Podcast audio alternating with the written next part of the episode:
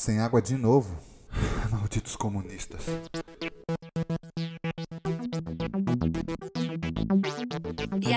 Sobre as eleições municipais desse final de semana. Em São Paulo houve o esperado a reeleição do prefeito Augusto Florenzi pelo partido NEO-PSDB-C. Com isso, é a 53 vezes consecutiva que o partido ganha as eleições em São Paulo, e dando continuidade à décima geração da família dos Florenzes.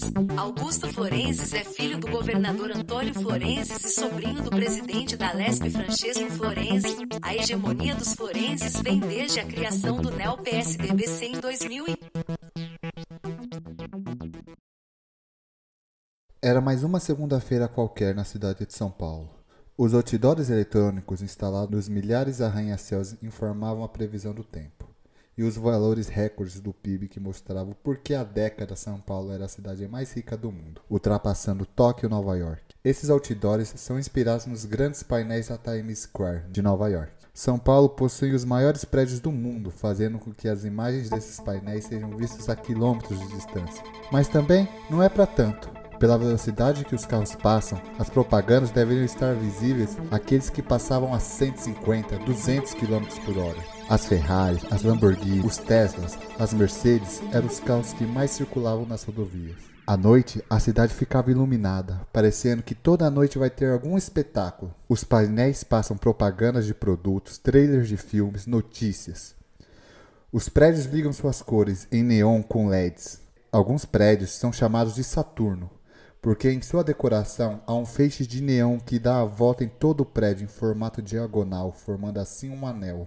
Todo esse cenário dava para ver do alto do aéreo trem-bala, que cortava toda a cidade, que Júlio pegava todos os dias quando queria se deslocar ao centro. Júlio era um rapaz de 25 anos, franzino, com procedimento de relaxamento ou progressiva no cabelo, lábios grossos e um nariz fino, porém avantajado. A paisagem de São Paulo não impressiona mais. Em todo seu trajeto, ele vai ouvindo seu podcast, ou metade disso. Os podcasts são os meios de entretenimento mais popular, porque com eles você não precisa parar o que está fazendo para consumi-los. E em uma cidade como São Paulo, tempo é dinheiro. Com a necessidade de se consumir o maior número possível de conteúdo, há um formato em cortes que se denominam splits. Splits são resumos ou trechos importantes de um determinado programa que ficam disponíveis para o ouvinte. Não se tem tempo de se ouvir duas ou três horas de podcast. Por isso, dá-lhe-se o resumo de resumos, de resumos de mais resumos. Em podcasts de notícias, já é o suficiente o âncora informar que determinada situação está boa, legal, ruim, mais ou menos. Em entrevistas, os que mais fazem sucesso são aqueles que estão os trechos principais da conversa. Uma polêmica, uma revelação, um ato inusitado. Uma grande metrópole como esta acontece de tudo. São mais de 50 milhões de habitantes. Não tem como saber de todas as novidades em apenas um dia. Praticamente todo mundo só se informa através dos splits. Júlio trabalhava como programador de inteligência artificial. Ele era tipo o que chamava antigamente de um professor, porém de computadores.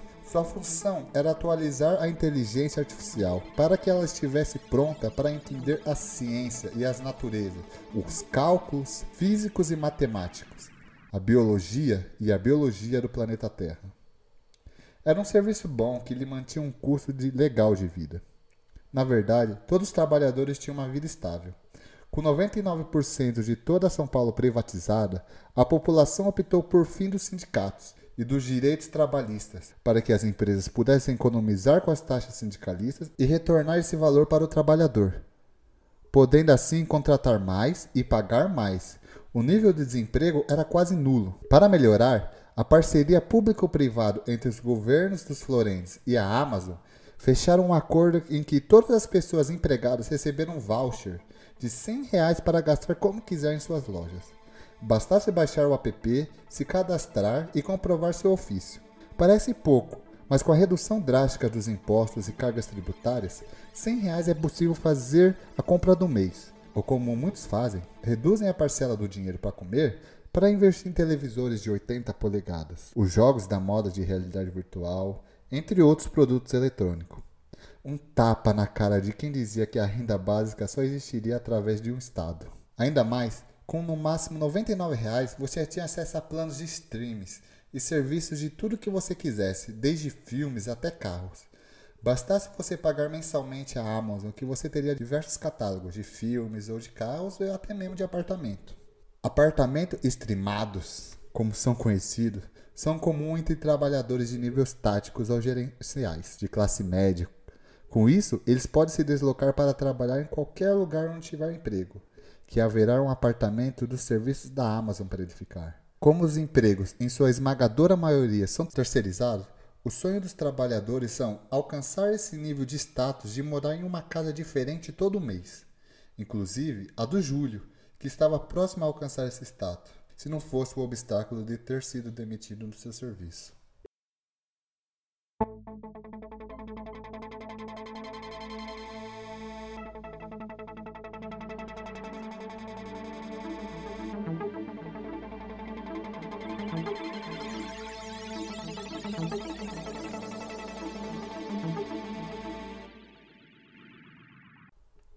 Júlio morava em um bairro operário da Zona Oeste.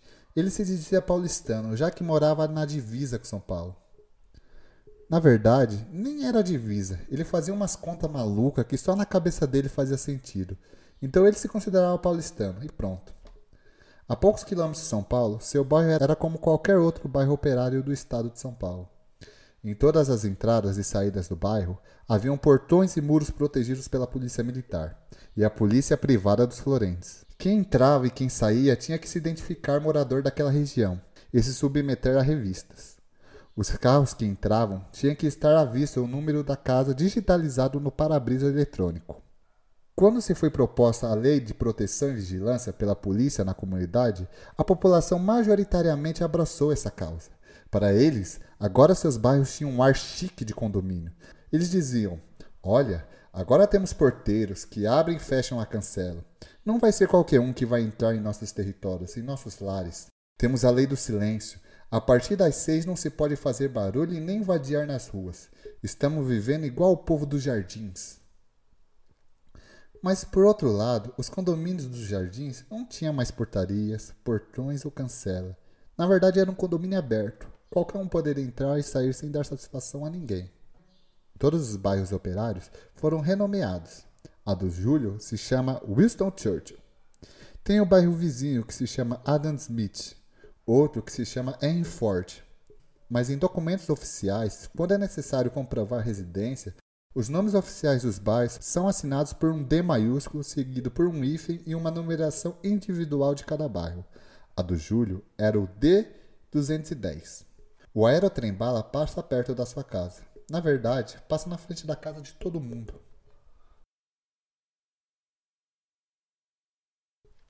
O aerotrem-bala chega ao seu destino final, exatamente no ponto onde Júlio para pelo menos uma vez ao mês, a Estação da Luz. Quando chega a hora de desembarcar, uma esteira leva os passageiros lá do alto até o solo. Na cidade, a poucos metros da estação, há uma rua de comércios especializados em maconha. São conhecidos por alguns como dispensers, coffee shops ou apenas cafés. Quando Júlio ainda trabalhava, todo mês ele passava em uma dessas lojas mais especificamente na Florence Woods Healthcare. Lá ele comprava doses de CBD para sua filha de 4 anos, que sofria de epilepsia. O ambiente é um pouco escuro. Os produtos eram organizados em prateleiras que formavam corredores, tendo três prateleiras formando quatro corredores. O CBD ficava no fundo da loja. Como de costume, e como já conhecia o lugar, iria direto ao seu setor. A câmera de segurança o acompanhava como de costume. Ei! Favor, com licença. Ei! Você pode me ajudar aqui, por favor? Uma senhora de pele enrugada, cabelos pretos à altura dos ombros, com óculos meia-lua, estava lendo no tablet no balcão.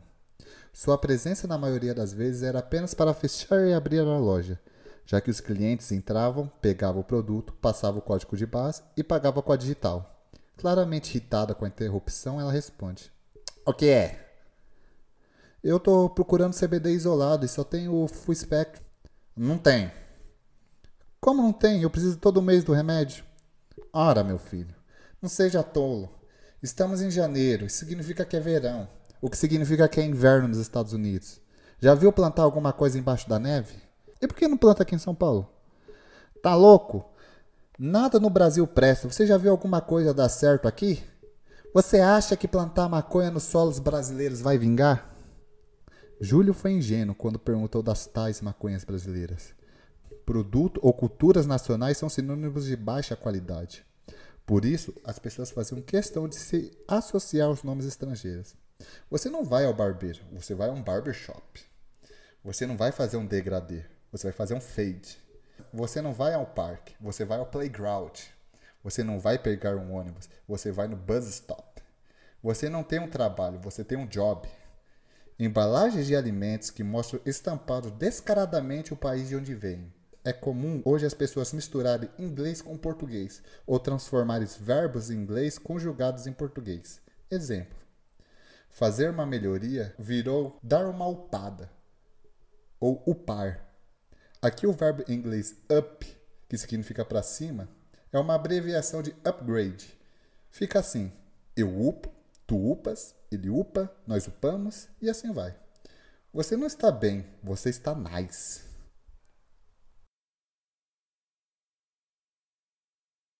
É verdade, você tem razão. Qual o valor do Fux Spectrum? 400. 400? Mas eu pago 100 no isolado. Mas esse tem todos os componentes de cannabis. E além do mais é o que tem. Vai fazer o que, né? Ao sair do coffee shop, Júlio decide ir a pé à empresa onde vai fazer a sua entrevista, que fica a poucos metros dali, o andar tranquilo é porque São Paulo tem o menor índice de criminalidade já registrado. Isso deve ser ao fato do baixo número de desemprego. Os paulistanos estão sempre ocupados. As calçadas ficaram estreitas para que as avenidas ficassem maior para os carros. Nessas curtas calçadas, as pessoas andam apressadas, enfileiradas em sentido duplo. A fila que vai e a outra que está voltando. Ninguém se olha, ninguém conversa. Eles sempre têm um lugar para ir, as calçadas são apertadas para o número de gente que circula. De vez ou outra tem alguém fungando no seu pescoço ou você pisa no, cal no calcanhar da pessoa da frente. Coitado dos moradores de rua. Nem sobra espaço para eles se deitarem no chão. Na verdade, não se via moradores de rua há muito tempo perambulando pela cidade ou dormindo nas portas das lojas e nos meios fios ou nas praças. Onde será que eles foram? Bom, esses problemas sociais foram resolvidos nos primeiros anos do neo-PSDBC, o novo PSDB cristão, dos Florentes, um dos motivos que lhe renderam anos e anos de reeleição. Chegando na empresa onde iria fazer a entrevista, Júlio se depara com uma fila de mais ou menos 20 pessoas nela. Se encontrava idosos, mulheres grávidas, mulheres com crianças de colo, homens de muletas, jovens de 12 anos, quando chegou a sua vez, ele entrou na sala de entrevista. Um computador fica no meio da sala e lá começa a entrevista entre pessoas e a máquina. Bem-vindo à database Enterprise SE. Por favor, aproxime o rosto para que eu possa escanear e te conhecer melhor.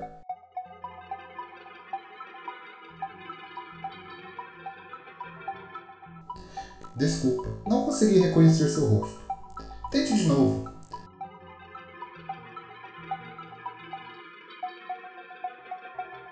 Desculpe, a programação do seu rosto não é reconhecível. Por favor, coloque sua digital. Olá, Júlio Tavares Silva.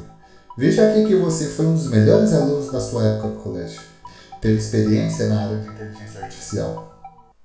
E é formado em Programação Neural Artificial 2. Desculpa, nós já estamos trabalhando com a Programação Neural 4.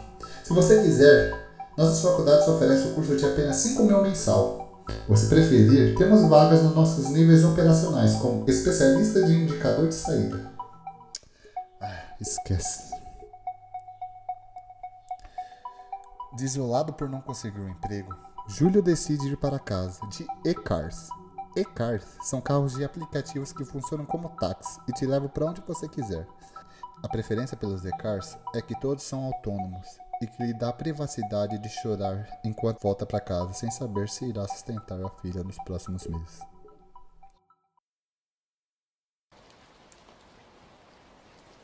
No seu quarto, enquanto a chuva cai lá fora, o momento atual do desemprego faz recordar da época em que sua esposa estava grávida.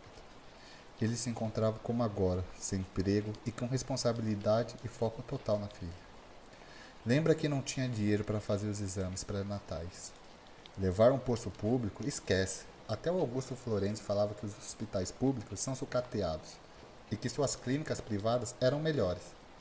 Quando chegou o dia em que a bolsa da esposa estourou, o procedimento era fazer o que todos do bairro faziam: chamar uma parteira e fazer o parto ali mesmo no quarto. Foram oito horas de trabalho de parto. Quando o bebê finalmente veio ao mundo, Júlia estava pulando de alegria. Foi o primeiro a segurar a criança. O bebê já nasceu com os olhos abertos e arregalados. Os olhos pareciam muito com os da mãe. Pareciam que tinham sido transferidos ou encarnados no filho, já que a mãe morreu por complicações no parto. Daquele dia em diante, ele nunca mais perdoaria os responsáveis pela morte da sua esposa. Os comunistas que roubavam e sucateavam os hospitais públicos depois daquele dia, prometeu que mudaria totalmente de vida. Iria viver como as pessoas que ele via nas propagandas da cidade. Se formou na faculdade e conseguiu um emprego de nível gerencial, onde ganhava muito mais do que as pessoas do seu bairro. Por muito tempo, seu objetivo principal era viver uma vida longe dali.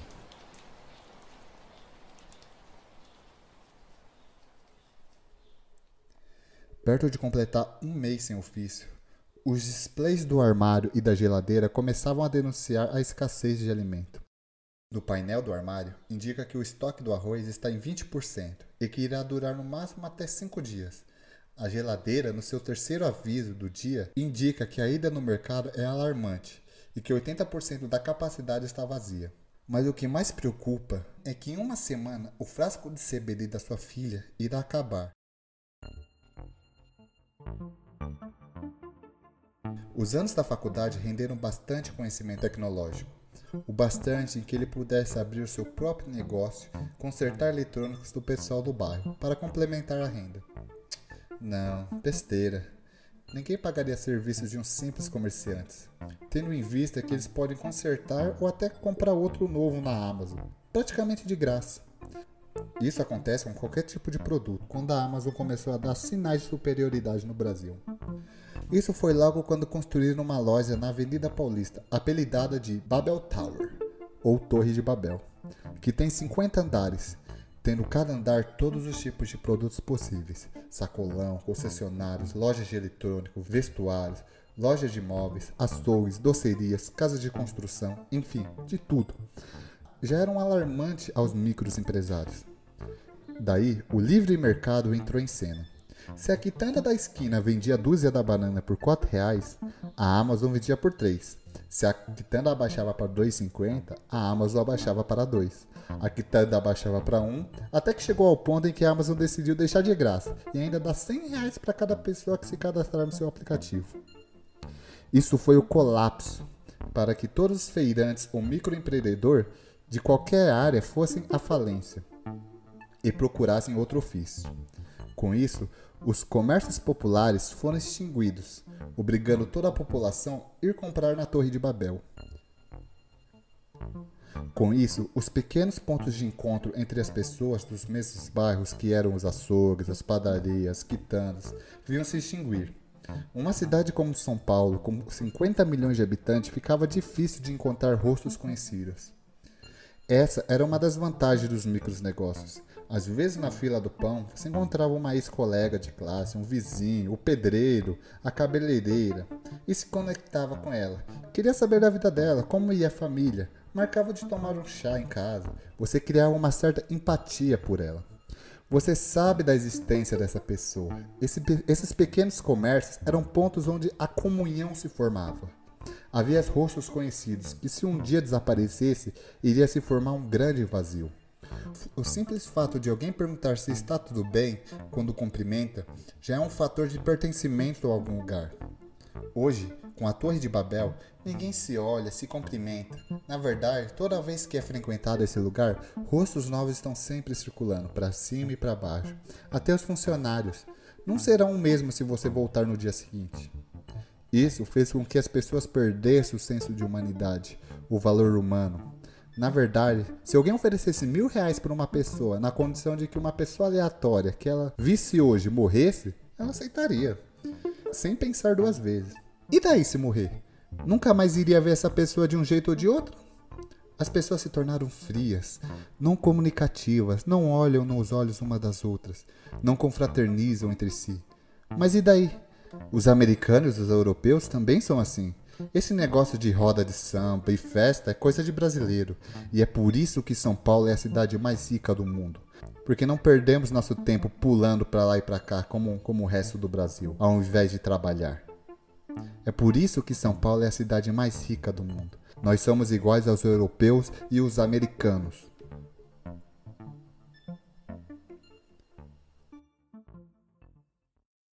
Não havia outra opção para Júlio a não ser aceitar o emprego de especialistas em indicador de saída.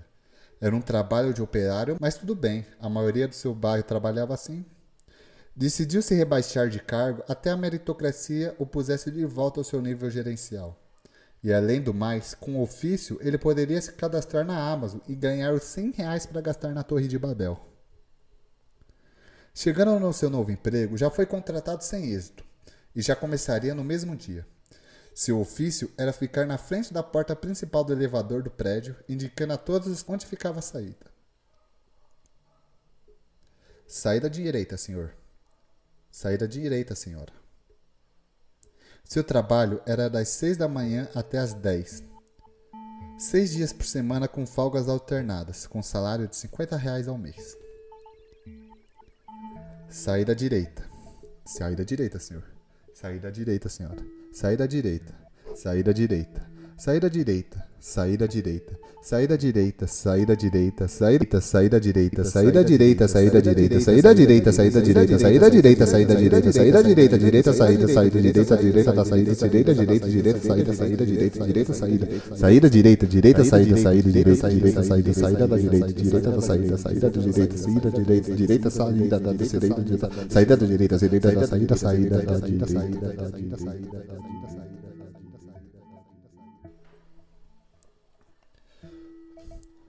Foram três longos meses dessa jornada. O salário não dava para comprar o remédio da filha, o que fazia com que Júlio vendesse seus créditos da Amazon no mercado cinza. Os 100 reais de crédito viravam 80 reais em dinheiro, em dinheiro real. E uma renda de 130 não era o bastante para viver, e sim sobreviver. A vida que ele tinha antes parecia muito distante, e a vida que ele queria ter agora era inexistente. E a vida que ele queria ter no futuro era impossível. O que seria da sua filha no futuro? Seria pior ou igual ao pai? Que evolução é essa?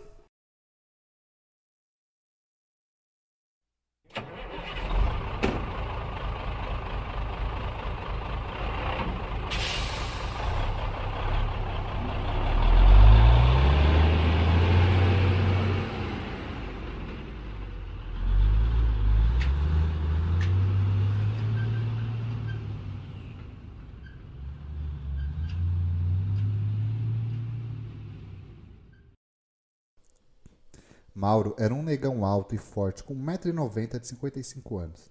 Desses 55 anos, passou 18 anos ganhando a vida fazendo frete, como caminhoneiro. Solteiro convicto, sua vida era na estrada. Andava o Brasil todo.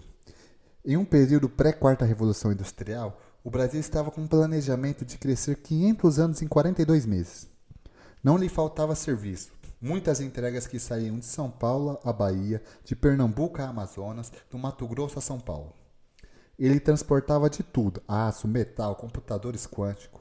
Nem ele sabia o que estava transportando. Pagando bem, ele fazia o serviço, sem reclamar. Sozinho no mundo, a única que se preocupava com ele era sua irmã gêmea, Vera Lúcia. Se preocupava não. Ela era a única que sabia da sua existência, o que nesse mundo é uma grande virtude. Ambos não se falavam, era tipo óleo e água. Ela, crente, e ele, um liberal da vida, nada conservador. Uma noite de trabalho, como qualquer outra, ele tinha que fazer uma entrega do Maranhão até Porto Alegre. Cansado do último frete que ele fez de Manaus até Maranhão, o único jeito de cumprir o tempo limite do frete a tempo era que fizesse um trajeto direto sem paradas. E essa faceta seria através do uso de rebite. Com duas caixas estocadas no porta-luva, a viagem foi interrompida na metade do caminho. Quando em São Paulo, a polícia privada dos Florentes abordou o caminhão. Passou 17 anos trancado pelo Estado, pelo porte ilegal de drogas. Após cumprir sua pena, o mundo estava completamente mudado. Tudo estava apressado, com um visual novo que claramente apagava as tradições passadas. Tudo era brilhoso, piscando, rodando, voando e nos empurrando. Empurrando pelas pessoas apressadas que quadruplicaram. E empurrando a nós, produtos pela propaganda dos telões, dos arranha-céus. Seus trabalhos já eram arcaico. Quando foi procurar emprego, achavam que estavam loucos. Um rapaz lhe disse: Travou na idade da pedra, meu amigo. Ninguém pilota mais essas coisas aí não. Esses bichos aí andam tudo sozinho. Agora, só botar no GPS que eles entregam para você. Nem carteira existe mais, a Amazon entrega tudo por drone. Ah, a única coisa que sei fazer da vida é dirigir. Se preocupe não, meu amigo. O que não falta nessa cidade é trabalho.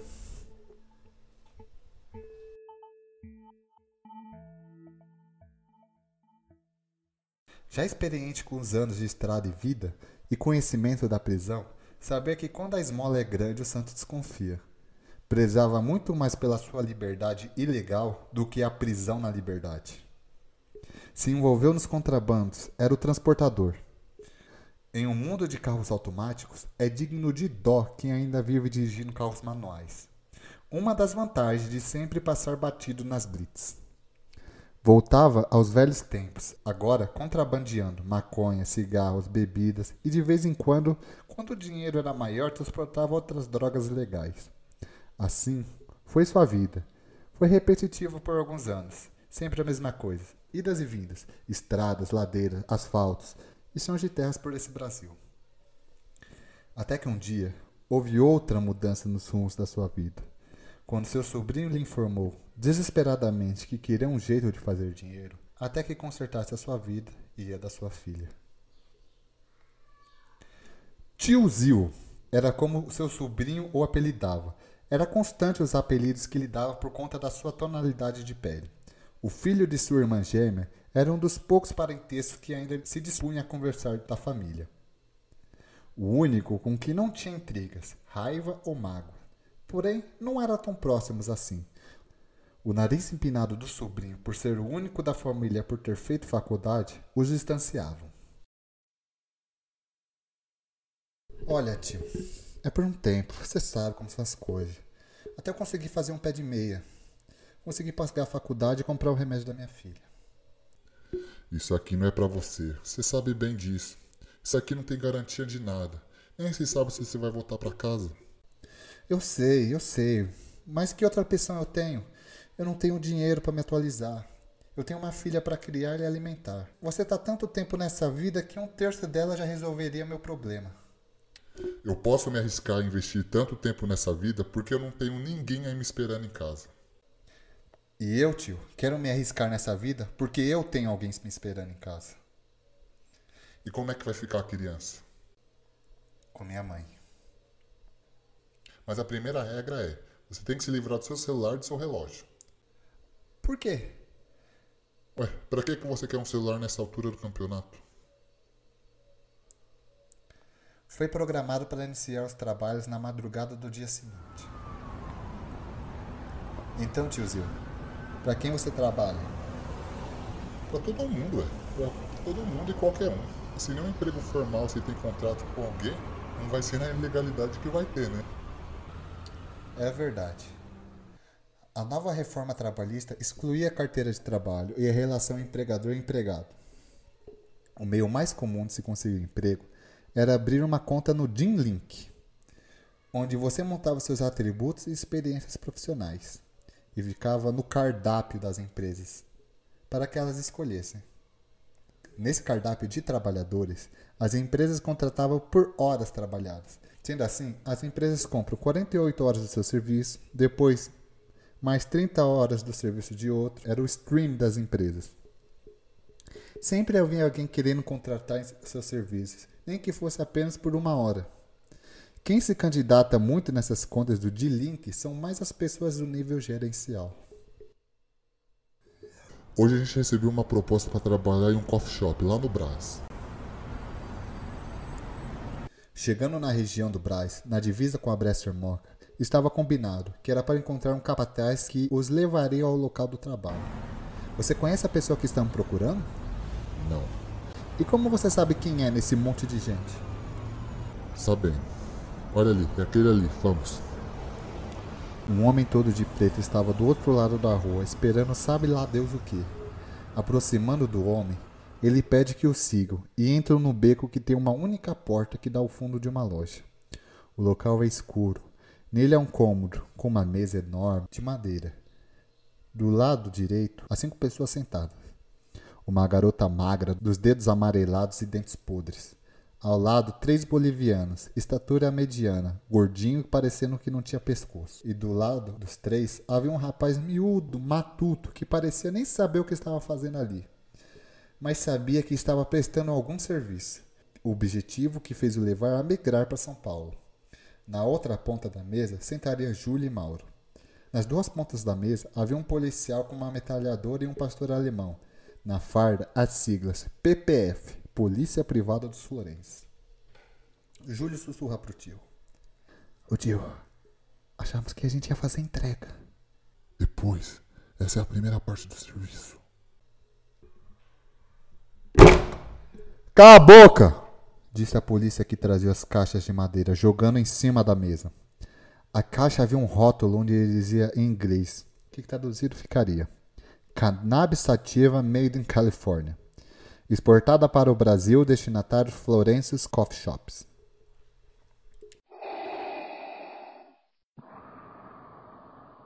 É o seguinte, como tem algumas caras novas, eu vou explicar o serviço para vocês. Vocês vão ter cada caixa, planta e vai esfregando na mão. Esfregue, vai esfregando. Esses cristais aqui que vão ficar grudados na sua mão vão formar uma massinha. Faz uma bolinha e coloca no prato do lado. O rachixe, a extração e demais derivados da maconha era proibida por lei. Na verdade, nunca foi dito ou discutido na lei se era legal ou não. Apesar da maconha ser legalizada, esse assunto era desconhecido pelos abolicionistas, fazendo com que essas derivações se encaixassem como outro tipo de droga ou super maconha. Porém, só era proibida a fabricação do produto, enquanto a venda por meio de estabelecimentos eram legais, pois o Estado não se deve intrometer nos bens privados. Após quatro horas esfregando mais um quilo de maconha na mão, Júlio via sua mão preta e oleosa e uma caixa de papelão aos seus pés, onde ele jogava os buds amarrotados, amassados e destricomados. Recebeu o pagamento de 200 reais direto na conta. Após o serviço, tio pega a caixa de papelão que estava também ao lado do seu pé e pede que o sobrinho faça o mesmo. E fala então de suspiro aliviado com o fim do serviço. Agora sim a gente vai fazer as entregas. Júlio, com um ar de não entender nada, o tio trata de explicar. Nós vamos levar o que sobrou dessas plantas aqui, é tudo amarrotado, lá para uns caras lá do predinho. Nós vamos levar o que sobrou para um cara lá dos predinhos, do condomínio, é o Adam Smith. Olha que sorte, perto da sua casa. Tem que passar pela portaria 8, porque lá tá o PPF que já está acertado a nossa entrada.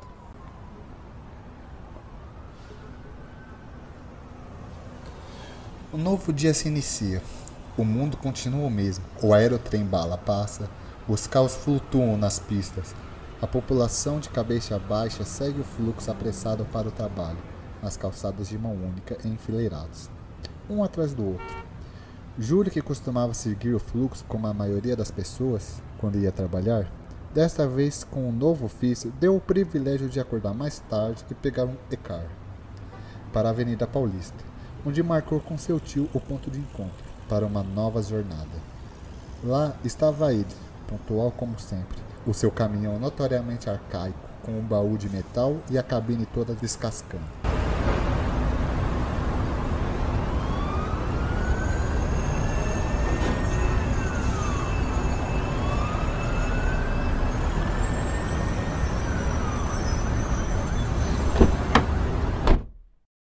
E aí, qual que vai ser hoje, tiozinho? Temos que esperar o rapaz indicar o sinal. Ele que vai indicar o serviço. Ô tio, posso fazer uma pergunta? Como é que você sempre sabe quem são as pessoas envolvidas no esquema? Ah, isso é fácil.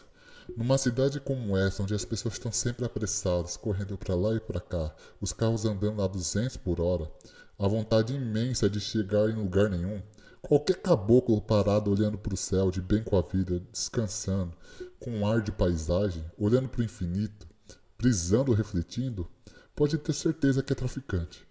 Você, meu sobrinho, tem que ser mais atento às coisas. Numa cidade como essa, que tem um rio de merda atravessando toda a cidade, as pessoas não se incomodam e o normalizaram. Olha aquela propaganda ali, ó. Ali no telão. Tá passando um comercial da Coca-Cola. E logo depois aparece um comercial de remédio para osteoporose. Hilário, né? Hein? Hein? É. Se você prestasse atenção nas coisas, seu senso de humor seria melhor. Olha o céu. Quando foi a última vez que você viu o sol? Há anos que estamos nesse tempo cinza e nublado. Era verdade. Júlio não se lembrava a última vez que tinha visto um dia de verão. Havia anos que ele não olhava para o céu. A cidade toda parecia não se incomodar tanto com o céu cinzento e nublado. Na verdade, até achava bom, porque dava um ar de europeu ou nova-iorquino. E as chuvas constantes davam um ar de a Seattle brasileira. Se um dia nevasse, pode ter certeza que seria o dia em que os paulistanos teriam um orgasmo coletivo.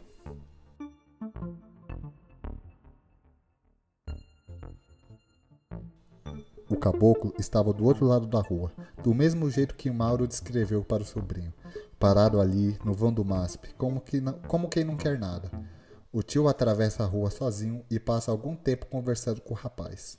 Comum, calça jeans, camiseta e tênis. Negro de pele clara, careca, com todos os dentes na boca. O tio volta para o sobrinho. Ele falou que temos que pegar a mercadoria ali dentro no museu. O quê? Naquele lugar de comunista eu não entro não. Só essa pintura vermelha aí já me dá nos nervos. Qual o serviço de hoje que merece esse sacrifício? Não tem outra escolha. A mercadoria está ali. Ele disse que está tendo problema no ritmo de produção lá na Faria Lima e que a gente precisa levar uma coisinha para deixar eles acordados. Vamos, o dinheiro é bom, é mil reais. O valor que receberia pelo frete fez Júlio esquecer todos os problemas com os comunistas e se atirar em quase dois pulos para dentro do museu, no qual indicava na entrada a grande atração, o quadro da Mona Lisa, e a entrada 100% free.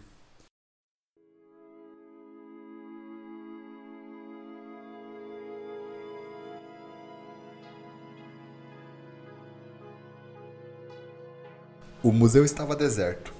Aquele monte de quadros no meio da passagem atrapalhava o caminhar reto que faziam com que eles tivessem que andar em zigue-zague entre as obras, até chegar ao remitente. Fica aqui que eu vou lá nos fundos resolver. Tenta se divertir um pouco. Duvido. Tu é morrendo de fome. Não entendia por que os comunistas desperdiçavam o tempo deles com essas velharias. Se ele tivesse o dinheiro que eles tinham, iam para a praia. As praias agora são privatizadas, gerenciadas pela Disney. Lá se tem as atrações aquáticas como tobogãs de 20 metros de altura, safaris em cima de uma baleia, trampolins temáticos, dar uma volta no jet ski ou no barco ou no iate do Mickey, pegar uma onda com os personagens temáticos. Quando estiver bem financeiramente, irá dar um pulo na praia, conhecer a Disney, a Disney Resort com suas águas cristalinas e areia cor-dourada. Rodeado entre as pinturas, ele se depara com um quadro de uma mulher de cabelos negros e braços cruzados, o encarando. O olhar místico da mulher o rouba a atenção. Ele se aproxima. Ele não sabe se a mulher está rindo. Seus lábios não têm expressão nenhuma. Ao fundo, o que parece ele parece ser uma estrada de terra. O tom meio amarelado e aquele tipo de estrada pré-histórica lhe lembram a fotografia do filme do Poderoso Chefão. Algo lhe dizia que ele estava na Itália. Será que ela estava de luto? Pelas suas vestimentas toda preta? Não. Agora mais de perto percebia o que os lábios daquela mulher estavam indicando. Ele só precisava se detalhar. Ele só precisava prestar atenção nos detalhes chegando mais perto, mais perto, mais perto. Ai, fudeu o cu, filha da puta. Ô tiozinho, vambora lá, vai, já me estressei já. Eu tô com a encomenda, bora. Ai, não vejo a hora logo de demolirem logo esse lugar e construir um shopping. Tô doido pra experimentar o novo milkshake do Pateta. O de morango é ruim. Vamos ver se esse de strawberry presta. Você pode ter qualquer fome. iFood resolve.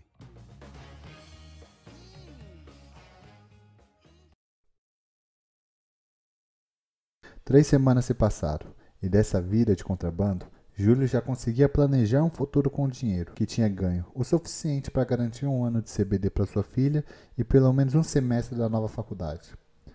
Os planos para sair do trâmite do tio já parecia ser uma realidade próxima. Em uma quarta-feira veio a mensagem do tio para uma nova entrega. Disse que explicaria tudo quando se encontrasse. O local era um estacionamento na Avenida Rebouças. E aí, tiozinho, qual que é a boa de hoje? Hoje a entrega é responsa. Dois mil reais. A gente vai entregar essas cartelas aqui para um cara lá nos jardins. Lá na Vila Hoffman. Olha que suave, não precisa nem se preocupar com segurança. É, mas a gente precisa ir a pé. Com essa lata velha aqui vai dar muita suspeita. Duvido que já entrou algum carro começo naquele lugar. O plano era esse: ir da Rebouças até o jardim a pé. Para não levantar suspeitas, se camuflaram no meio dos trabalhadores, cabeça baixa, fila indiana, em mão única apressado, sem olhar na cara um do outro. Chegando no condomínio, depara-se com aquele portal enorme, aberto com os letreiros Welcome to the Hoffmanland. Era como imaginaram, sem porteiro, sem segurança, sem PPF, PM ou qualquer um que pudesse impedir a sua entrada. Tinha livre arbítrio para ir e vir quando quisesse. Porém, repararam que, mesmo com essa liberdade, ninguém entrava e nem saía daquele lugar. Qual o número da casa, tio? 420. Ao cruzar o portal, nota-se um burburinho entre as persianas da casa. Aquelas casas, uma do lado da outra, sem muro ou algo que separasse o terreno um do outro. Ao reparar, ainda estavam na casa número 80. Um movimento daquelas ruas desertas começam a surgir. Um senhor, aparentando 70 anos, sai da sua casa, com uma cadeira de balanço em uma mão e uma espingarda calibre 12 na outra. Põe-se a sentar-se e balançar-se enquanto descansa a arma no colo, fixando e observando todo o movimento dos dois novatos. Mais à frente, um jovem que aparenta ter 20 anos tira uma moto da garagem e põe-se a lavá-la. Após encarar os dois, vira-se de costas, o que dá para ver visivelmente o cromado do revólver Magnum. É assim desde a casa 80 até a 420. Pessoas que saíram de lugar nenhum para fazer coisa nenhuma saindo das suas casas. Assim que os dois passavam em frente delas, as persianas se fechavam. Finalmente, chegam na casa 420. Júlio bate na porta.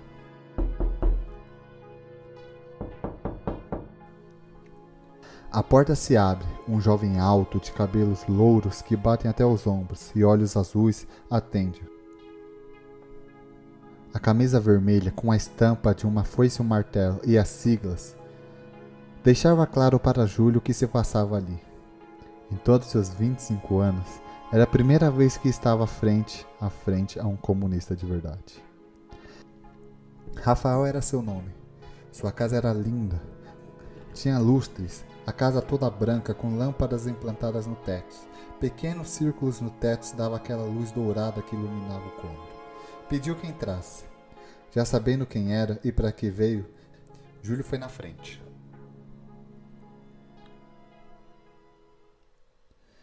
E aí, Pelé? Foi difícil achar o que eu te pedi? Houve um silêncio de três segundos e Júlio intervém. Tá perguntando, tio?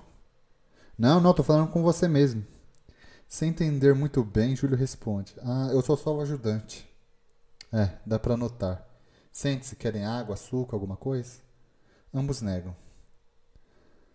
Tá bom, vamos direto ao assunto. Dois mil, né? Aqui tá. Após pegar, Rafael joga um dos papéis na língua e convidam para esperar um pouco, porque seria muito arriscado eles ficarem entrando e saindo por essas bandas. O pessoal aqui, sabe, é meio cismado. Ele puxa duas cadeiras para os dois na mesa. Júlio sente-se à direita, o tio no centro. ali no ponta da mesa. Rafael senta-se à esquerda. Júlio fica frente a frente ao comunista e à esquerda do tio. Rafael puxa a conversa. Deve estar tá difícil a vida lá fora, né? Trabalhar nesse ramo, correr o perigo que corre, o emprego deve estar cada vez mais escasso mesmo. É tanto pedaço de aço fazendo as coisas para nós que nossas mãos não servem para nada, a não ser apertar botões. Júlio, já os nervos de ter aquele rapaz totalmente ao contrário dele, dar palpite da vida, lhe dá uma resposta atravessada. Estamos nessa situação por causa de pessoas como você, que vive roubando da gente. nós? Que nós? Não existe nós. Quantos iguais a mim você já viu na sua vida toda? O Júlio não tinha argumentos. Era como resposta lhe roubassem as palavras.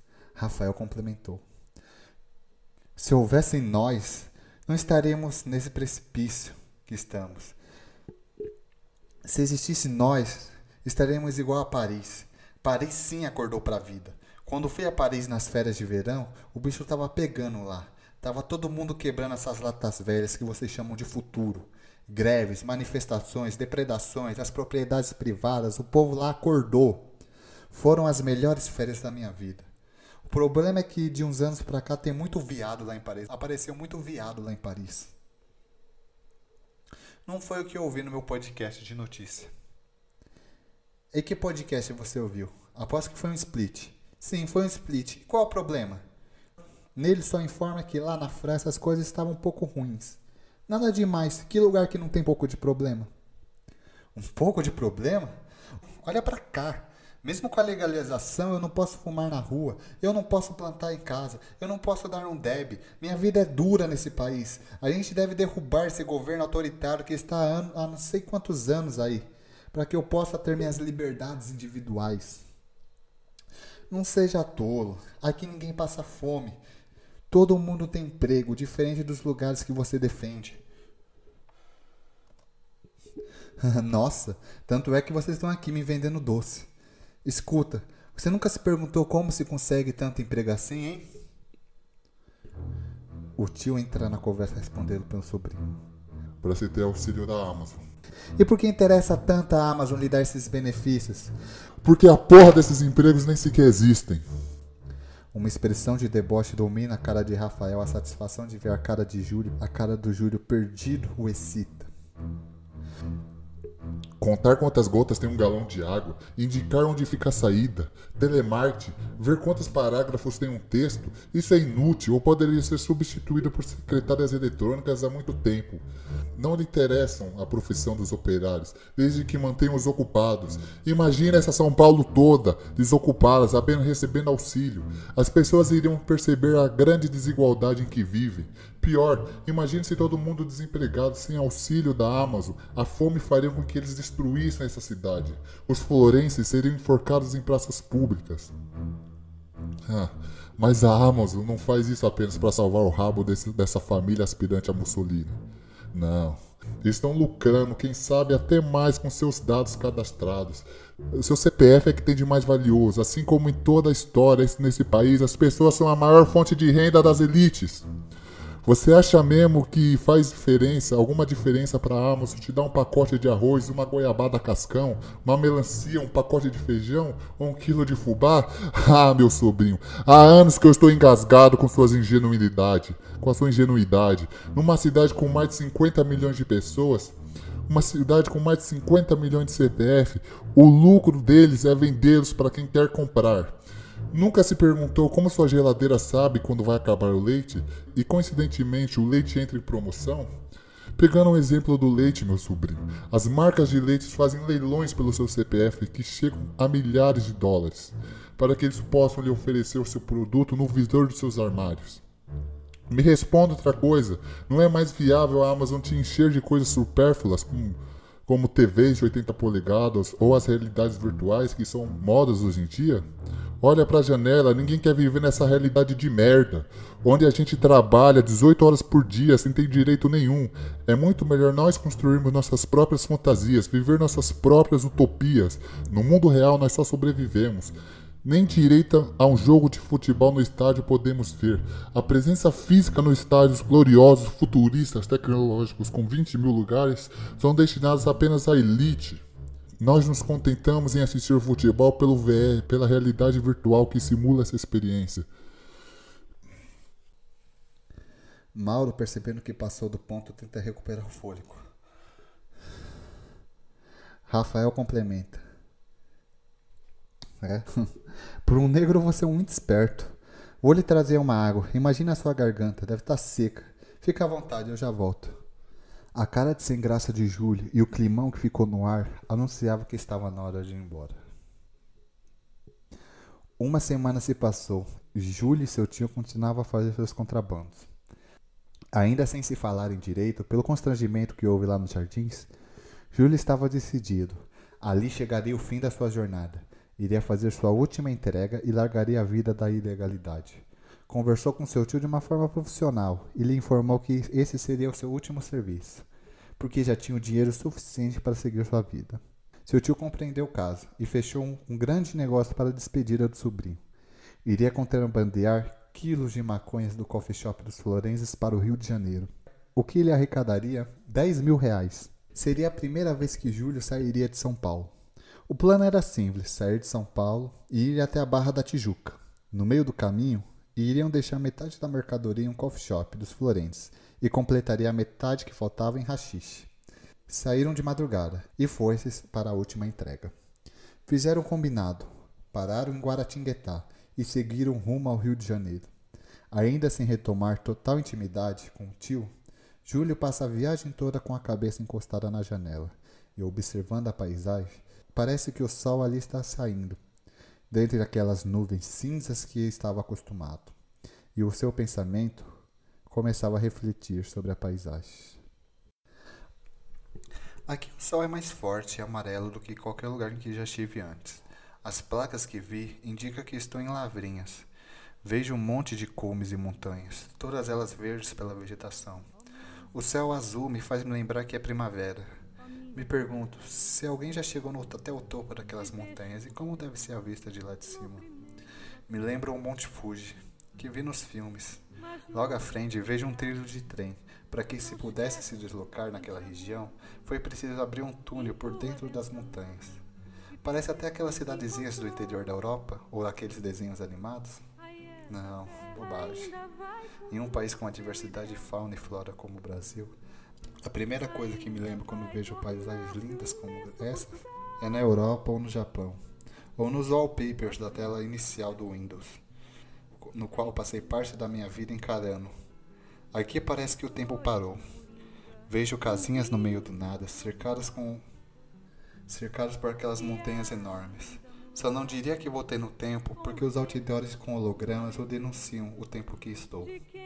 A maioria é de restaurantes de beira de estradas ou com um contato para os futuros anunciantes.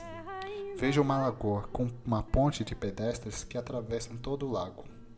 Quando desço a serra, vejo pequenos comerciantes vendendo frutas e peixes. A descida da serra é engraçada, fica zigue-zagueando, mas a paisagem é linda. Me lembra muito o Grand Canyon. Hum, mais uma vez, comparando com os estrangeiros. Não é culpa minha, a minha vida toda fui ensinado na escola que éramos um estado superior e nossos únicos desafios estavam mundo afora. Eu era o maior aluno no programa Jovem Capitalista. Aprendi desde cedo como investir na bolsa, sobre juros monetários, tripé macroeconômico. Aprendi a dar valor à propriedade privada e como dar valor e defendê-la a qualquer custo.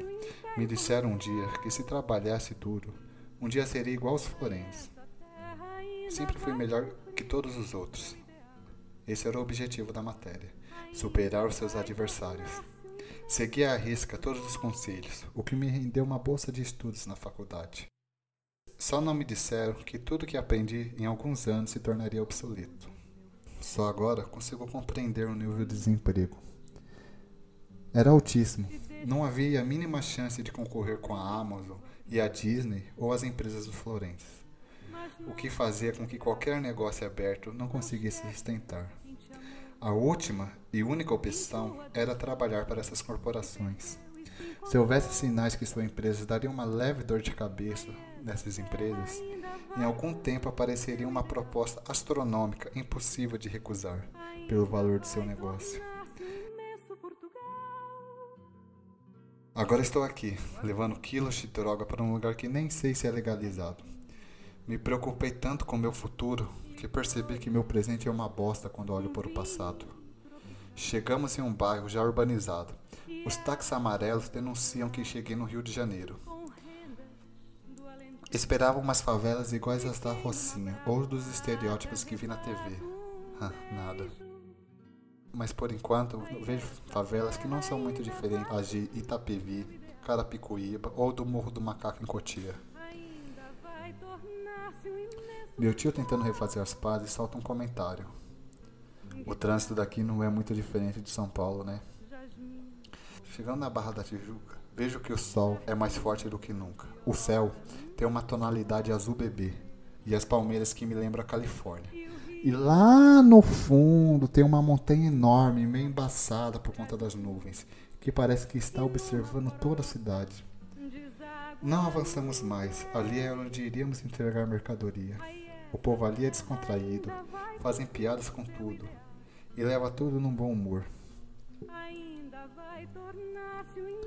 O, o rapaz que iria receber já nos reconheceu de longe. O compartimento dele não era o suficiente para levar tudo que tínhamos. Desviou para si alguns quilos e me jogou um ziplock com mais ou menos 20 gramas de rachixe. Sem pestanejar, foi-se embora. Prometi a mim mesmo que um dia retornaria para reconhecer melhor a cidade maravilhosa.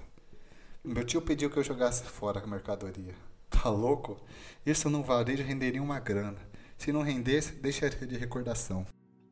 Aí essa terra ainda vai cumprir seu ideal.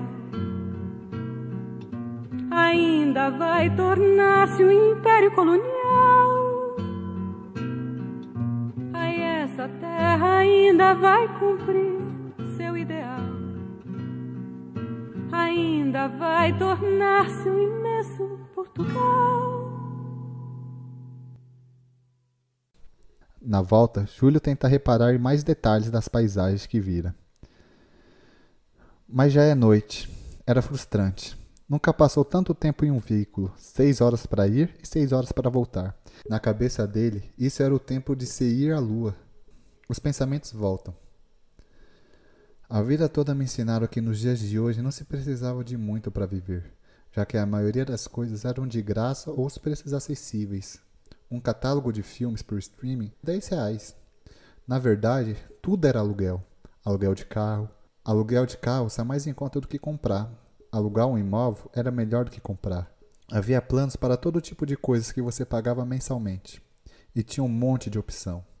Eu pergunto, Será que esses planos são apenas para manter as pessoas trabalhando? Porque assim que elas param de trabalhar, não tem como elas manter essas regalias. Será que ao operário nada pertence? Não seria melhor comprar uma casa e fazê-la valorizar até que eu tenha um dinheiro para mudar de vida? Eu ouvi uma vez que os mais velhos compravam uma cópia dos filmes. Mesmo que isso fosse 0,001% da renda do filme, ele poderia dizer que contribuiu com, com o filme e que teriam uma cópia de uma obra de arte em casa. Independente dos seus acontecimentos financeiros, aquela peça sempre estaria ali. Era um pedaço da história em que ele podia tocar. Essa de que o mínimo seria o suficiente para vivermos começou com a arte do minimalismo, quando começamos a achar bonitos coisas simples, objetíveis e fáceis de decifrar. O tio tenta puxar o assunto, interrompendo o raciocínio. Olha, filho, sobre a, aquele ocorrido no jardim, deixa pra lá, tio. Foi melhor assim. Eu sei que não foi por mal. Passaram as seis horas da viagem conversando, contando piadas um para o outro, refletindo sobre a vida e ouvindo as histórias da estrada que o tio tinha aos montes a contar. Chegando em São Paulo, o momento da despedida. De um lado, Júlio receberia a alforria daquela vida de bicho solto, enquanto o tio continuaria sua vida de liberdade. Bom, então é isso, né? Até um dia. Se precisar de alguma coisa, entre em contato. Estarei em um apartamento alugado em Alim Pinheiros. Obrigado, tio. Mas acho que não veremos tão cedo. E deram um último abraço apertado. Mande lembranças à sua mãe. Estava decidido. Quando Júlia arrumasse a sua vida, como estava próximo de arrumar, iria voltar ao MASP para desvendar aquela mulher misteriosa do quadro. E um dia iria voltar ao Rio de Janeiro para ver com mais calma aquele céu azul bebê. Resolveu voltar para casa, pelo aerotrem-bala mesmo, para que pudesse observar melhor aquela metrópole, à noite com seus neons e LEDs, os jogos de luzes dos carros que vêm e vão e as propagandas dos telões, dos arranha-céus. Já era madrugada, mal esperava a hora de deitar na cama e dormir para começar uma vida nova. De costume, passa pela portaria. Bip, bip, bip, bip, bip. O que é isso aqui? Tenho que fazer uma revista em você. Que, que é isso aqui? O PPF retira o ziplock do bolso em que Júlio escondera, e que já tinha até esquecido que estava ali. Um aparato policial cer o cerca-lhe, uma corenhada que vem de lugar nenhum a acerta, e o que desfaz o desmaiar. E lhe joga nos fundos de um camburão. Ao acordar da coranhada, ele vê que tem mais duas pessoas com ele no camburão. O interior escuro do camburão não permite reconhecê-los. Pelos buraquinhos de entradas de ar, ele vê que está passando por um portão. A cancela abre. A 50 metros, o camburão para e a polícia o jogam para fora. Mesmo com o céu nublado, o sol ali que iluminava o dia o cega, pelo tempo que ele passara no escuro da viatura. Quando a sua vista volta, ele vê a cancela em que passara. Ao lado, há duas muralhas com PPF de vigias na guarita, segurando metralhadoras, tomando conta de todo o pátio que estava. A cancela em que se passara havia um letreiro escrito: Casa de Recuperação do Referendo Francesco Florenzi, onde o trabalho liberta as almas dispostas a mudar. Ao seu redor, via que estava em uma espécie de sítio ou uma chácara. Mais à frente, viu uma fileira de pessoas magras, mal vestidas, alguns com cabelos longos e barba por fazer, e outros completamente careca, cavando algo. Enquanto a PPF observam segurando uma metralhadora. E em seguida, vê uma mulher só a pele e osso, com os dentes podres e o dedo amarelado, pedindo que os novos habitantes o acompanhassem, sob supervisão de um policial. Dali então, as dúvidas de Júlio estavam esclarecidas. Agora, ele sabia onde os moradores de rua e os dependentes químicos de São Paulo foram parar.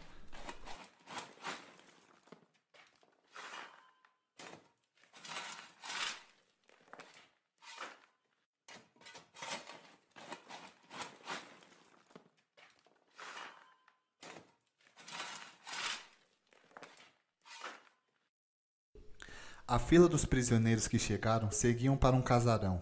O primeiro cômodo, depois da porta, era o que parecia ser um escritório. Mas ao atravessar a porta dos fundos, nesse escritório, havia uma residência comum.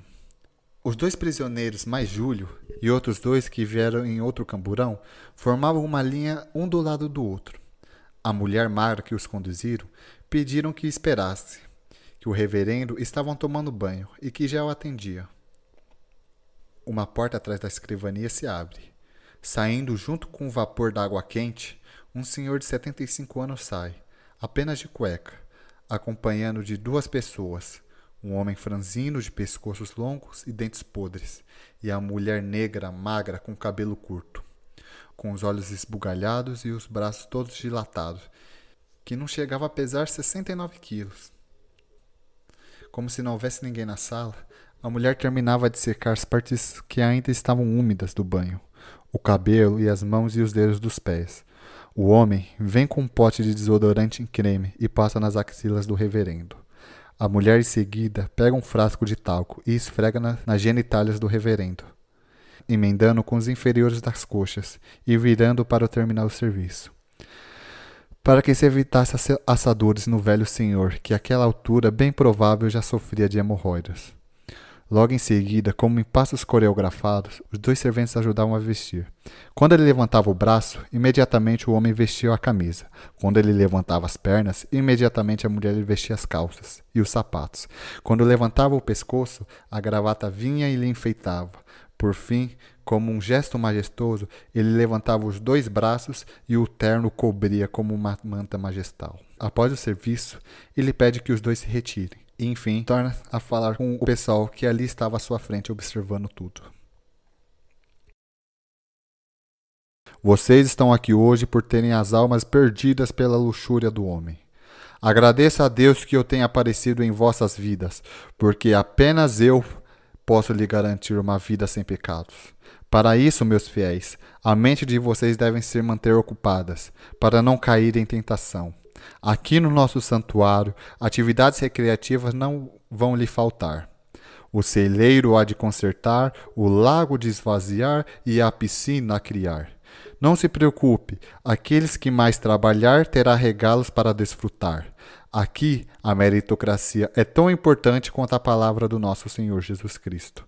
Aqui, o trabalho os libertará, mas aqueles que se opuserem, a santidade irá de castigar. A Maria irá mostrar-lhe os aposentos. E sem que houvesse nenhuma pergunta, os, os prisioneiros deixaram uma cópia de sua digital como forma de cadastro. A mesma mulher magra levava os prisioneiros para suas hospedagens. A hospedagem ficava atrás dos bambuzais. Era uma espécie de masmorra misturado com cortiço. Os aposentos eram celas separadas pelas alas das crianças que ali se encontravam, órfãos, crianças de rua e usuários de cola. É uma cena de horror, todas, todas desnutridas. A cela com fedor de urina e fezes, algumas deitadas no cimento frio, não sabendo se estavam mortas ou apenas dormindo. Outra cela é a feminina, todas parecidas, magras, desdentadas, dentes podres e dedos amarelados. E a outra era a masculina, onde havia o triplo de pessoas pela sua capacidade. Essa era a vida de Júlio por semanas. Limpar o banheiro do casarão, alimentar os animais do sítio, cavar buracos, consertar móveis, a experiência de Júlio, pelo que ele tinha vivido nos últimos meses, sabia que se trabalhasse melhor ou mais que os outros, não tiraria dali, não adiantaria de nada. Por semanas, via como aquele lugar funcionava. Uma vez por mês, na cela das crianças, vinha um policial e fazia as contagens. Todos deviam estar de pé. Os que não se levantavam era porque já estavam mortos. Um dos policiais vinha com uma pá e erguiam uma ou duas crianças de uma vez e jogavam no carrinho de mão. Essas duas crianças eram substituídas por cinco ou nove que chegavam depois. Uma vez, quando Júlio estava cavando um poço, ele via o que parecia ser a família do reverendo, uma mulher e um casal de filhos. A família estava se despedindo do reverendo. Parecia que ia passar o final de semana fora. Meia hora após a partida dos três, o reverendo volta com uma boneca grande, daquelas mais cobiçadas pelas crianças. Um PM traz uma negrinha que aparenta ter oito ou nove anos. Ele mostra a boneca que faz a negrinha pular de alegria. Ele passa a mão em seus cabelos volumosos, emendando com um alisar que vai das bochechas até o queixo, e o convida para entrar no casarão. A porta se fecha e a tranca da porta é ativada. Muitos ali acreditam que se trabalharem bastante, um dia a liberdade há de vir. Mas não há motivo para culpá-los, já que esse é o único ópio deles, o único sentido de vida deles. Nem Júlio tinha muita certeza. A sua vida toda ouvindo em meritocracia e apenas em alguns meses ouviram uma visão de vida diferente. O prazer da dúvida era o que mantinha o firme. Mas um dia isso mudou. Quando estava limpando o banheiro do escritório do reverendo, ouviu pelo buraco da flechadura um dos filhos pestanejar contra o pai. Qual foi, pai? Essa piscina não vai sair pronta, não? Mais de três meses, a minha festa já está quase chegando. O que dirão meus amigos quando chegar na festa da piscina e não tiver piscina? Calma, filho. As coisas estão devagar. Está faltando pessoas para fazer o serviço. Os que estão aí já estão ocupados com outras coisas. Não me interessa, não me interessa. Dá um jeito de trazer mais gente para cá. Se vira. Eu quero essa piscina pronta para ontem. Bate neles, ameaça eles, faz alguma coisa. Esses preguiçosos estão aqui para quê? O sangue de Júlio ferveu ao mesmo instante. Como poderia nos dias de hoje ainda haver trabalhos análogos à escravidão? A sua vontade era sair dali mesmo, de trás da porta e cravar uma faca no pescoço dos dois. Mas o que adiantaria? Era ele contra um exército inteiro em cima das muralhas. Não, não ia desfigurar uma facada ali. Não agora. Primeiro pensou em armar uma rebelião com os outros prisioneiros, mas do que adiantaria? Aqueles homens e mulheres estavam cegos pela meritocracia. Eles nunca iriam ouvir o que parecia ser um líder sindicalista. Mas, fiéis ou não, o instinto de liberdade do ser humano estava espalhado no coração de cada um. Então, o plano era o seguinte: em um fim de semana em que a família viajaria, trocaria de cargo com alguém da cozinha. Ora, quem não trocaria o dia inteiro descascando batata e cebola por alimentar os animais do sítio? Iria pegar uma peixeira e cravar no pescoço do reverendo, pegar a chave das celas e libertar todos, criando uma grande massa que derrubaria o portão.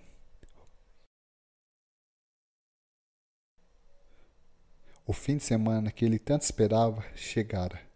Como havia de imaginar, a família partiu para viajar e o cozinheiro trocou de cargo.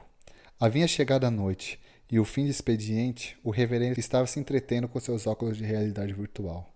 Com a peixeira em punho, Júlio foi sorrateiro até a poltrona.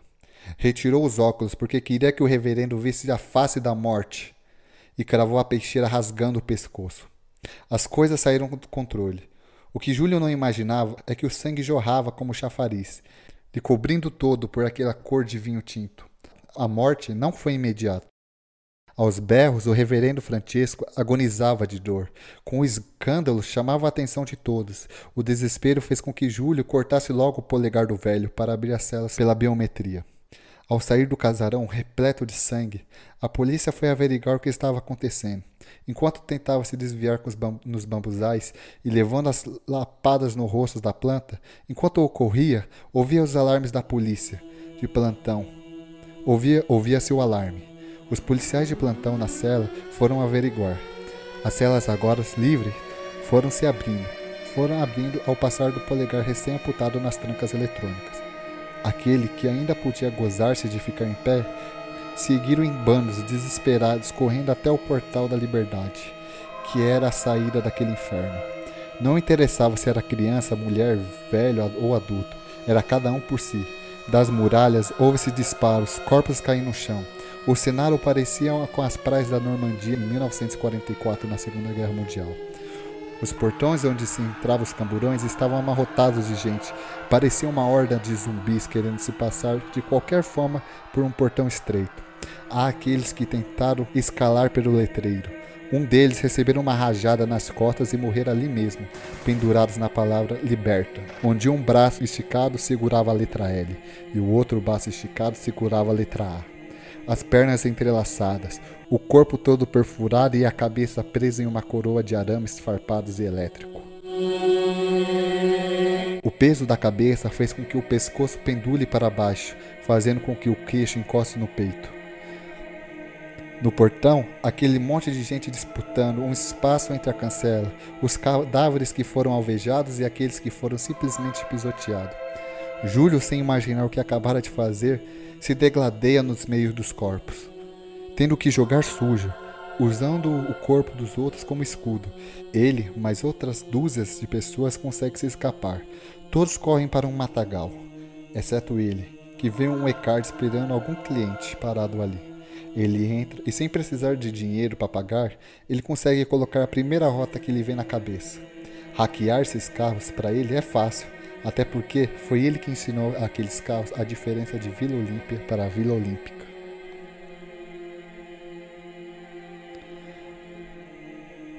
O carro parte deixando aquela cena de terror para trás, com destino a Pinheiros.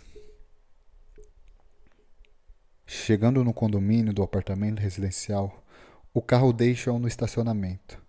Ele olha para cima e vê o único apartamento de luz acesa que não tinha nenhuma decoração de Natal. Uma silhueta aparece na janela e o encara por cinco segundos e desliga a luz.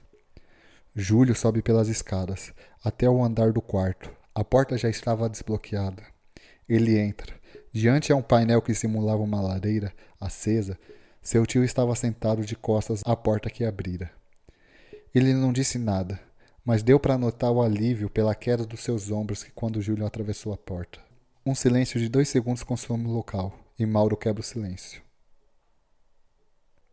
Então você viu? Você já sabia? Faz tempo. E agora? Agora você vai ter que sumir. E eles a essa altura já devem saber de mim também. Eles sabem de tudo, eles veem tudo. Com uma simples digital, eles sabem, de, eles sabem de mim, de você, da sua mãe, da sua filha. Aliás, tive que contar tudo para sua mãe. Você ficou meses sem aparecer em casa. Ela não quer nem olhar mais para sua cara. Ela não sabe do massacre. Na verdade, ninguém sabe, quer dizer, ninguém quer saber. Só ouviram no split que uma prisão de segurança máxima estava tendo uma rebelião por conta de um resgate mal sucedido por um helicóptero que tentava resgatar os presos. Você tem que sumir até a poeira baixar, meu filho. Pega o caminhão velho e suma dessa cidade. Do estado, vá para bem longe. Um dia eles irão esquecer de tudo isso e você volta. Eles sempre esquecem. Eu sou a própria, eu sou a prova viva. Adeus, meu sobrinho. Os dois com os olhos lacrimejando dão o último abraço. Júlio, sem se questionar, pega a chave do caminhão e atravessa a porta do apartamento. Dá uma última olhada para o tio e segue direto para o estacionamento.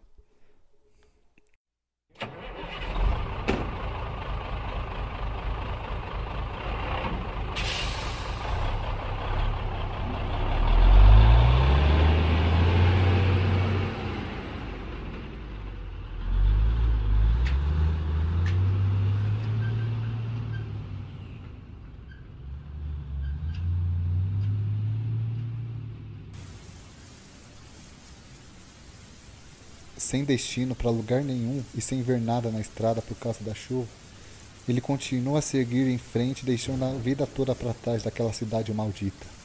Quando ouve no rádio a notícia: Acaba de ser morto o maior traficante da história do país, o terrorista Mauro Tavares da Silva. Acaba de ser alvejado pela polícia.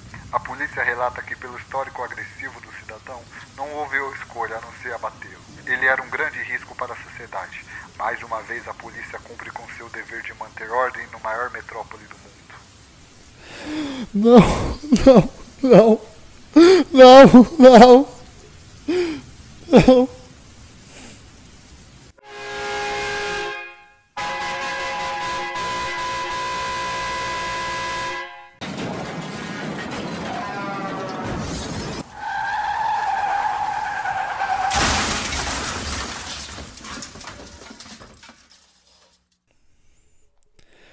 Acidente faz com que Júlia saia da pista. O caminhão capota a ribanceira abaixo. Por glória do destino, Júlio só tem apenas alguns machucados e pequenas fraturas. Porém, os dentes por boa parte se quebram e os dedos todos cortados. Ali no meio do matagal, ele tenta achar alguma direção. Ali foi a virada de chave de passou a vida de nômade, cigano, mendigo, como queira denominá-lo. Sem saber onde estava, começou a vagar. Ora, era esse o plano desde o começo? Cair no esquecimento.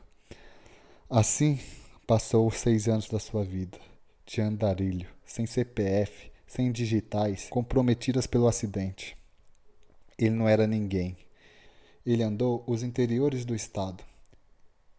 Interior de Jaú, Araçatuba, Jundiaí. O dinheiro agora não significava nada. Quando eu precisava de algum dinheiro, fazia trabalhos no coffee shop dos Florenses, fazendo rachixe. Sua vida de andarilho fez com que ele conhecesse vários outros lugares. Seu preferido era o Pico do Jaraguá, onde, com sua barraca inseparável, fazia acampamentos que lhe davam o privilégio de se conectar com a natureza. Vivendo na clandestinidade, ele se sentia um homem livre. Conheceu vilarejos, comeu frutas direto do pé, conheceu outras pessoas que tinham histórias parecidas com a dele, com algumas distinções. O álcool, na maioria das vezes, era o algor da virada de vida daquelas pessoas. Sem se preocupar com a estética, deixou a barba crescer e a falta de acompanhamento na manutenção capilar, os cabelos lisos penteados a gel se transformavam em um grande black power. Mas dois anos depois, decidira visitar a cidade de São Paulo.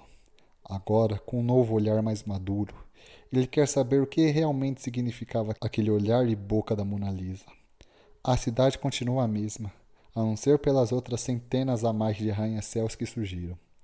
De frente ao MASP, eu reparo que a exposição não está mais disponível, mas me fascino com a arquitetura do museu. O museu parece que flutua, há um vão embaixo dele. É curioso, já pensou se esse vão cai em cima da cabeça das pessoas? Será que há seguro contra a queda de museu na cabeça?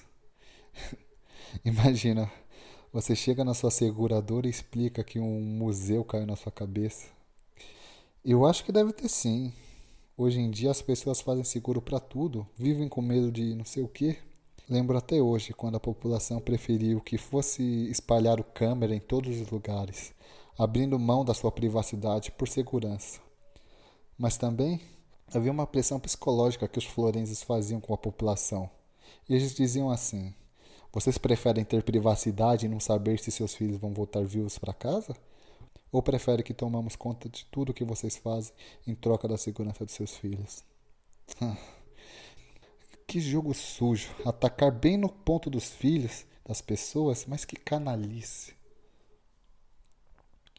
Uma mão forte me agarra aos ombros. Eu me viro. A farda preta que parece uma armadura o denuncia como um PPF. O policial pergunta: O que você está fazendo aqui parado? Nada, eu só estou aqui olhando o museu. Para que você quer olhar o museu? Você vê o que com isso? Onde você trabalha? Eu não trabalho. Como não trabalha? Quero seu celular. Preciso saber onde foi suas últimas localizações. Não tenho celular, senhor. Mas que diabo? Onde você mora? Eu tenho uma casa no Winston Church.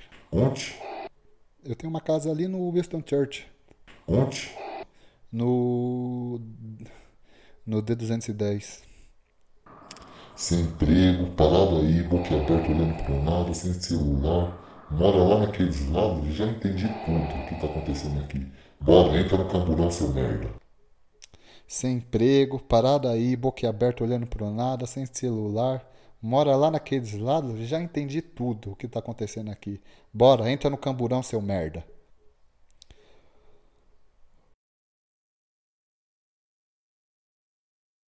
Hoje está completando quatro anos que eu estou preso. Acusaram que eu era um exportador de êxtase para a Europa.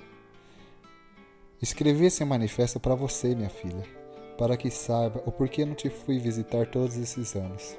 Aqui da minha cela eu consigo ver a Avenida Paulista. Um telão apita, blim blim blim. Mostra pelo segundo mês seguido que São Paulo bateu o recorde do PIB e, consolidou ainda mais a fama de, de maior cidade do mundo. Eu sei que depois que a vovó faleceu, as coisas ficam difíceis para você, mas eu prometo que quando eu sair daqui, irei te dar a vida que eu não tive e a vida que você merece ter. Você irá para a faculdade e sempre, e sempre se atualizará para não ter que cumprir trabalhos braçais. Mas antes, quando eu sair daqui, a gente vai precisar fazer um dinheiro. Preciso andar, vou por aí a procurar, sorrir pra não chorar. Deixe-me, preciso andar, vou por aí a procurar, sorrir pra não chorar.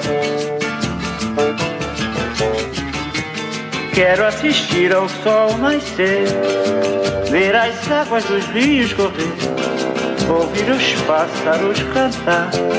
Eu quero nascer, quero viver, deixe-me, preciso andar. Vou por aí a procurar,